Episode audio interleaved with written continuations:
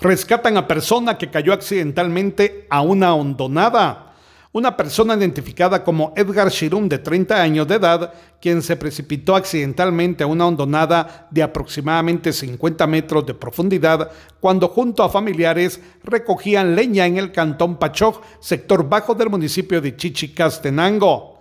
Bomberos municipales elaboraron por alrededor de una hora para la búsqueda y posterior rescate de esta persona. Se estabilizó y fue trasladado a un lugar seguro, ya que presentaba golpes y laceraciones en diferentes partes del cuerpo, así como una posible fractura en la extremidad inferior derecha, negándose a ser trasladado y quedando bajo el resguardo de su familia. Desde Emisoras Unidas Quichén, el 90.3, reportó Carlos Recinos, primera en noticias, primera en deportes.